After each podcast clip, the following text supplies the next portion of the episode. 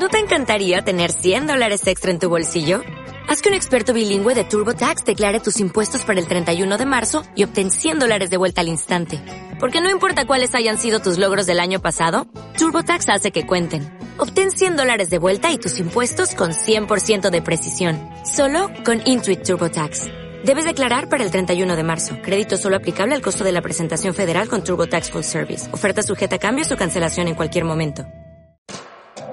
Seguro que más de uno de vosotros tiene alguna de estas amiguitas en casa. Las cápsulas de café son uno de los inventos probablemente más revolucionarios de los últimos años en industria alimentaria, en el tema agroalimentario, pero plantean muchas dudas. ¿Son más saludables que el café convencional? ¿Pueden tener algún problema hacia el medio ambiente? ¿Cuáles son las variedades de café que aquí dentro de una cápsula encontramos? Hoy vamos a explicar todo eso y mucho más en una temática de lo más cafetera aquí en lo del comer. Quédate que empezamos enseguida. Está quemando.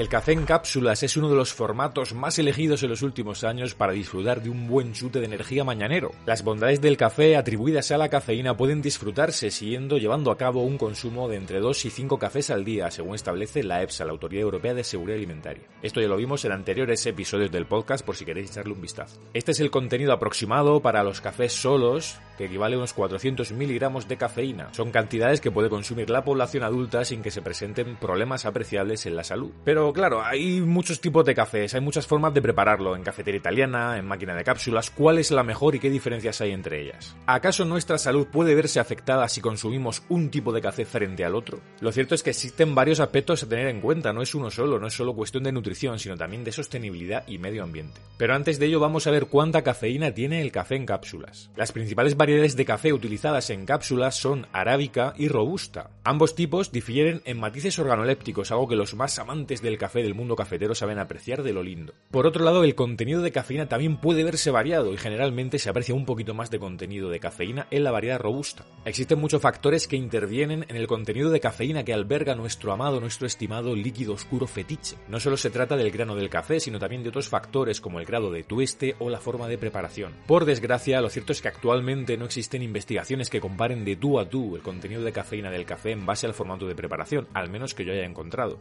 Si alguien tiene alguna información que aportar, por supuesto, en los comentarios del podcast y de YouTube estaré encantado de escucharos y de leer. Sin embargo, sí que podemos estimar aproximadamente que un café en cápsulas, una capsulita, contiene aproximadamente entre 55 y 60 miligramos de cafeína, pudiendo aumentar hasta los 90 miligramos en algunas variedades de cápsula. Estos datos provienen de la marca Nespresso, probablemente pues uno de los mayores impulsores ¿no? de las empresas más conocidas y más asociadas al consumo de café en cápsulas. De hecho, aquí sí que tenemos estudios científicos, algunos atrevidos investigadores se han lanzado a analizar un poquito qué es lo que contienen las cápsulas de Nespresso. Concretamente vamos a ver un estudio de la revista Nutrition and Health que analizó precisamente pues el contenido de cafeína que tenían las cápsulas de Nespresso. Sorpresivamente los investigadores de este estudio hallaron, encontraron que los cafés Nespresso de cápsulas contenían una cantidad diferente de cafeína a la que ponía en su envase. Vaya por Dios. Es decir, no se correspondía exactamente con lo que decía la etiqueta. Esto tampoco quiere decir que nos estén engañando, que nos estén vendiendo la moto. Realmente es muy complicado garantizar en todo momento un nivel constante de cafeína y aquí estoy seguro que los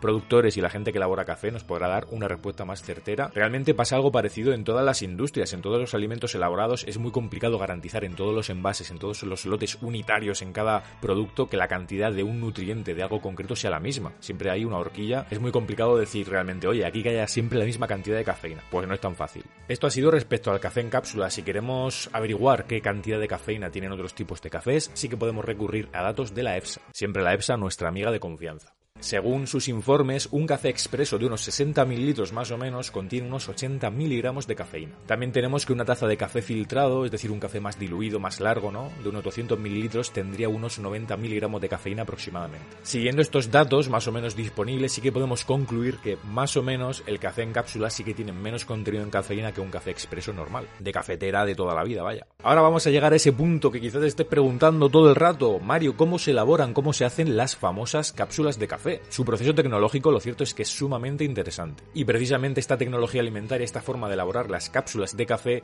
guarda cierta relación con algunos de sus problemas. Algunos de ellos son la presencia de ciertos componentes químicos que podrían ser perjudiciales para la salud consumidos a largo plazo. Esto por supuesto lo vamos a analizar ahora después, que no cunda el pánico. Y luego también tenemos todo el tema del reciclaje asociado a la sostenibilidad. En primer lugar, debemos saber que para procesar café, para preparar café, hay diferentes tipos de tratamiento, ya sea en cápsula o de una forma tradicional. En el mercado general, supermercados, lo que la mayoría de consumidores que no somos muy sibaritas solemos tomar, ahí diferenciamos entre el café de tueste natural y de tueste torrefacto. El café torrefacto es aquel que es sometido a la acción del calor, pero mientras está recubierto el grano de café por una capa, por una membrana, podríamos decir, de azúcar. Esto se hacía en antaño para aumentar la conservación del café y realmente se considera por los más expertos como un café de menor calidad del torrefacto frente al tueste natural, pero lo cierto es que paradójicamente y a pesar de ello en España nos gusta un montón, es el que más consumimos en los bares, en las cafeterías y bueno, así somos aquí en España, ¿no? Esto es lo que le confiere al café ese típico aroma, sabor a tostado, a quemado, que realmente es como más intenso, Hace que el café sea mucho más intenso y creo que también hace que muchas personas que no están acostumbradas al café le resulte un poco desagradable. Si no estás dentro ahí del mundo del café, es una barrera organoléptica que suele costar superar. Probablemente la gran aceptación del café torrefacto en España se deba a que ese sabor intenso se asocia erróneamente a que el café tiene más cafeína y parece que nos espabila más, que por la mañana nos da un chute de energía mayor y realmente no tiene nada que ver. Ese sabor amargo, ese sabor intenso, solamente va asociado con el procesado del café, pero no tiene nada que ver realmente con el contenido en cafeína. De esta forma y a grosso modo podríamos decir que a nivel de salud es preferible tomar café de tueste natural frente al torrefacto, porque nos vamos a estar quitando todos esos quemados, todas esas sustancias volátiles que pueden ser perjudiciales y también el tema del azúcar. Estos dos tipos de café, por supuesto, lo vamos a poder encontrar dentro del café en cápsulas. Al final, las cápsulas son una forma de envasarlo, ¿no? De meter el café en un, en un recipiente, pero aquí dentro puede haber tanto café torrefacto como de tueste natural.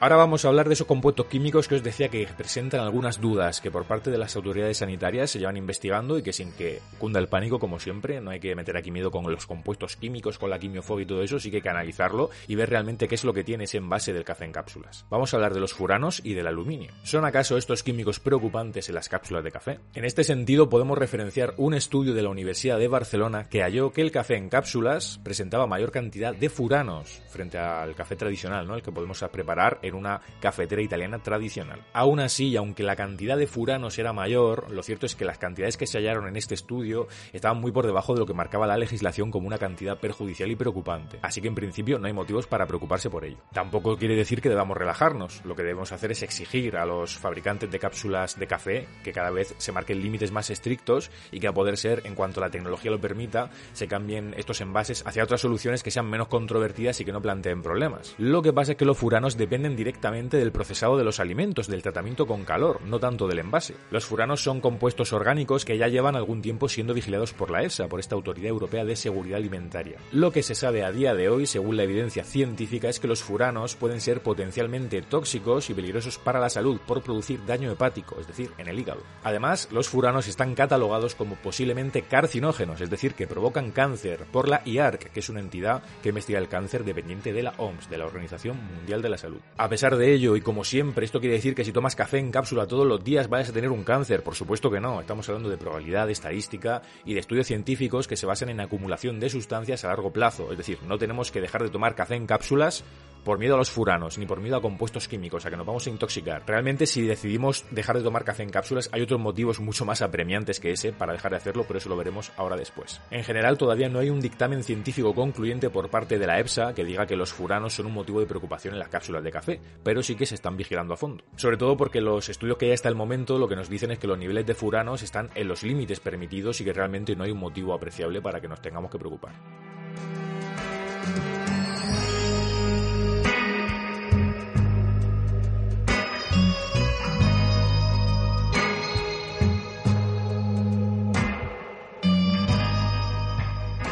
Estás escuchando lo del comer, con Mario Sánchez, tecnólogo de los alimentos y divulgador científico. Déjate un buen like o una reseña positiva para que el muchacho se venga arriba y pronuncie todas las S. Pobrecillo.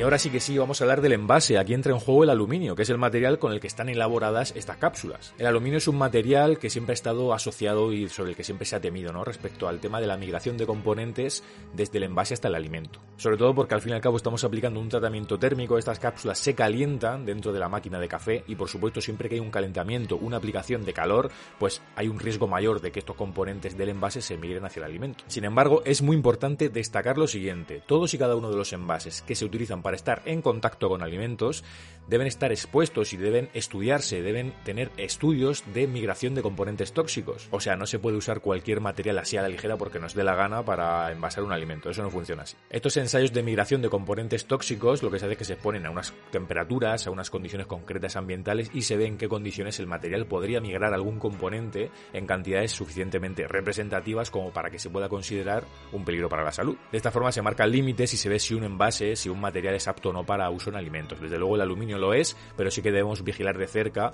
en qué condiciones se utiliza y cómo lo utilizamos. Así lo confirmó de nuevo la EPSA, al igual que Miami me lo confirmó hace algunos años con un estudio científico, un extenso informe que nos decía que la exposición de aluminio a través de la dieta no era preocupante, que realmente no se sobrepasaban los límites considerados como críticos y que por el momento no había ningún motivo para mm, echarse las manos a la cabeza. Además, también es importante recalcar en cuanto a envasado de alimentos, estas cápsulas, por ejemplo, que tengo yo aquí en la mano, la de Nespresso, tienen una capa interna de plástico que recubre el aluminio, es decir, el aluminio no está en contacto directo con el alimento. Esto pasa también en la lata de conserva, no es aluminio y pa directamente, sino que hay otros materiales que son, digamos, más seguros y unas películas protectoras que lo que hacen es que el alimento esté mejor protegido y realmente que también haya un material intermedio que proteja el alimento. Y ahora viene lo gordo del tema. Aquí entramos un poquito en la conclusión y en el motivo por el cual quizás sí que las cápsulas de café deberían ser una opción desechable, descartable y no de las más interesantes. El tema medioambiental, reciclaje. Aquí, atención, se vienen curvas. Sin duda, las cápsulas de café plantean un reto medioambiental brutal en la industria alimentaria, tanto por el tema del aluminio como del plástico. Son materiales predilectos muy difíciles de reutilizar. De hecho, como sabrás, las cápsulas de café mismamente son de usar y tirar, es decir, es un envase de un solo uso, que es uno de los caballos de batalla que tiene la industria alimentaria en los próximos años. Sustituir estos envases de un único uso por otros materiales más sostenibles, que sean más fáciles de reciclar y que no planteen tantos problemas. En definitiva, y a día de hoy, las cápsulas de café realmente son una de las mayores fuentes de residuos que hay. O sea, esto es un único uso, lo usas, lo tiras a la basura y es muy difícil reciclar y se generan una cantidad de residuos brutales. Y hemos planteado un poquito el tema de la seguridad, de la nutrición, hemos visto que está ahí un poco eh, debatible, pero aquí sí que no hay debate ninguno, es decir, el punto negativo de las cápsulas de café, sin lugar a dudas, a día de hoy, es el tema del reciclaje. Porque claro, aquí el asunto es el siguiente, esta cápsula de café después de utilizar no solamente contiene el aluminio y el plástico del envase, también tiene compuestos orgánicos porque se queda ahí el pozo del café, es un resto orgánico y claro, ¿a dónde tiras, a qué cubo tiras eh, la cápsula? Porque tiene un poco de todo. En teoría el contenedor amarillo no nos serviría porque en el interior sigue quedando café y al ser un compuesto orgánico no puede o no debería ir ahí. Es una pregunta muy compleja de abordar y sobre la que se está estudiando continuamente y ofreciendo soluciones que en los próximos años estoy seguro que algo va a salir, alguna tecnología. De hecho, hay algunas innovaciones relacionadas con las cápsulas de café que me encantaría traeros próximamente y seguramente lo hagamos al podcast y aquí al canal de YouTube porque es muy interesante el ver cómo podemos eh, envasar las cápsulas de café de otra forma para que no se generen tantos residuos y de verdad se están haciendo cosas muy interesantes. Por el momento y a grosso modo a lo que está en el mercado, lo que la mayoría de consumidores tenemos acceso sin grandes florituras es un servicio de recogida que tienen algunas marcas, de hecho Nespresso creo recordar que tiene su propia eh, recogida de residuos donde ellos te reciclan el tema de las cápsulas y demás.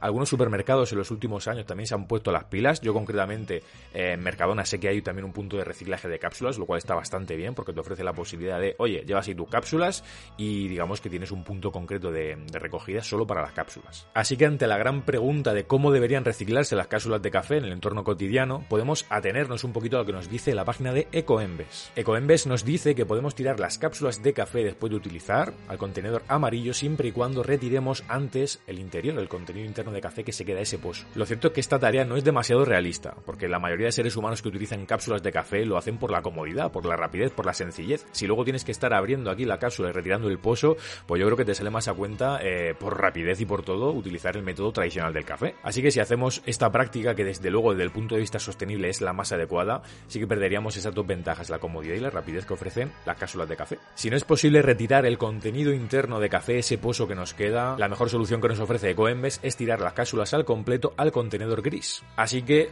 en definitiva, y como conclusión, lo cierto es que las cápsulas de café plantean muchas dudas a nivel seguridad alimentaria, nutrición, eso es más debatible. Creo que aquí os hemos expuesto, os he contado un poquito lo que hay y realmente no hay motivos a priori aparentes para que tengamos preocupación. Desde el punto de vista de la nutrición, siempre elegir el contenido de, café que sea de tueste natural y luego ya la variedad que más nos apetezca. Y respecto a compuestos químicos y estas cositas, realmente no hay grandes motivos para preocuparse a día de hoy. El tema medio ambiente, sostenibilidad es otra cosa bien distinta y aquí sí que deberíamos todos preocuparnos bastante.